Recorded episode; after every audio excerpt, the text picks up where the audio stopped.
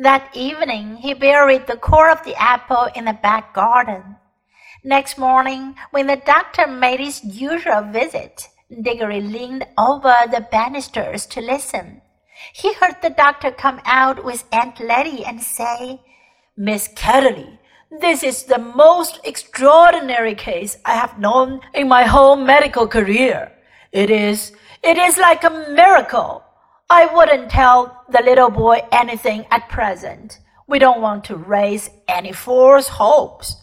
But in my opinion, then his voice became too low to hear. That afternoon, he went down the garden and whistled their agreed secret signal for Polly. She hadn't been able to get back the day before. What luck, said Polly, looking over the wall. I mean, about your mother. I think, I think it is going to be all right, said Diggory. But if you don't mind, I'd really rather not talk about it yet. What about the rings? I've got them all, said Polly. Look, it's all right. I'm wearing gloves. Let's bury them. Yes, let's. I've marked the place where I buried the core of the apple yesterday. Then Polly came over the wall and they went together to the place. But as it turned out, Diggory need not have marked the place. Something was already coming up. It was not growing so that you could see it grow as the new trees had done in Narnia, but it was already well above ground. They got a trowel and buried all the magic rings, including their own ones, in a circle round it. About a week after this, it was quite certain that Diggory's mother was getting better. About a fortnight later, she was able to sit out in the garden. And a month later, that whole house had become a different place. And Letty did everything that mother liked. Windows were opened, frowsy curtains were drawn back to brighten up the rooms. There were new flowers everywhere and nicer things to eat. And the old piano was tuned, and mother took up her singing again, and had such games with Diggory and Polly that Aunt Letty would say, I declare, Mabel, you are the biggest baby of the three. When things go wrong, you'll find they usually go on getting worse for some time. But when things once start going right, they often go on getting better and better. After about six weeks of this lovely life, there came a long letter from father in India, which had wonderful news in it.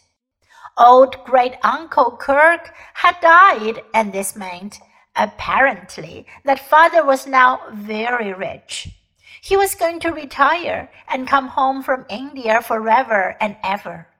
And the great big house in the country, which Diggory had heard of all his life and never seen would now be their home. The big house with the suits of armor, the stables, the kennels, the river, the park, the hot houses, the wineries, the woods, and the mountains behind it, so that Diggory felt just as sure as you that they were all going to live happily ever after. But perhaps you would like to know just one or two things more. Polly and Diggory were always great friends, and she came nearly every holiday to stay with them at their beautiful house in the country. And that was where she learned to ride and swim and milk and bake and climb. In Narnia, the beasts lived in great peace and joy, and neither the witch nor any other enemy came to trouble that pleasant land for many hundred years. King Frank and Queen Helen and their children lived happily in Narnia, and their second son became king of Archerland. The boys married nymphs, and the girls married wood gods and river gods.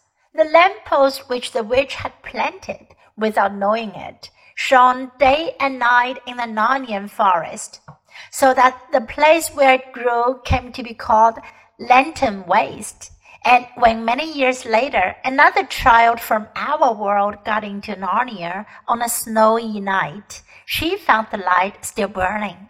and that adventure was, in a way, connected with the ones I have just been telling you. It was like this.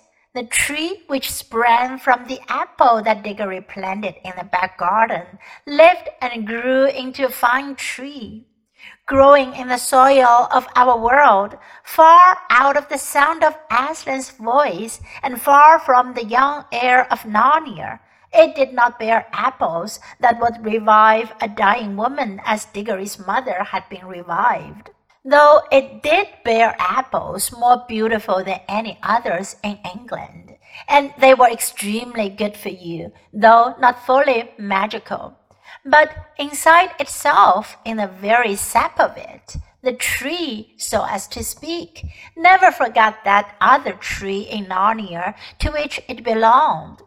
Sometimes it would move mysteriously when there is no wind blowing I think that when this happened, there were high winds in Narnia, and the English tree quivered because at that moment the Narnia tree was rocking and swaying in a strong southwestern gale.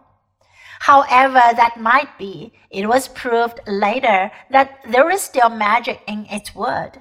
For when Diggory was quite middle aged, and he was a famous learned man, a professor, and a great traveler by that time, and the Ketterley's old house belonged to him. There was a great storm all over the south of England, which blew the tree down.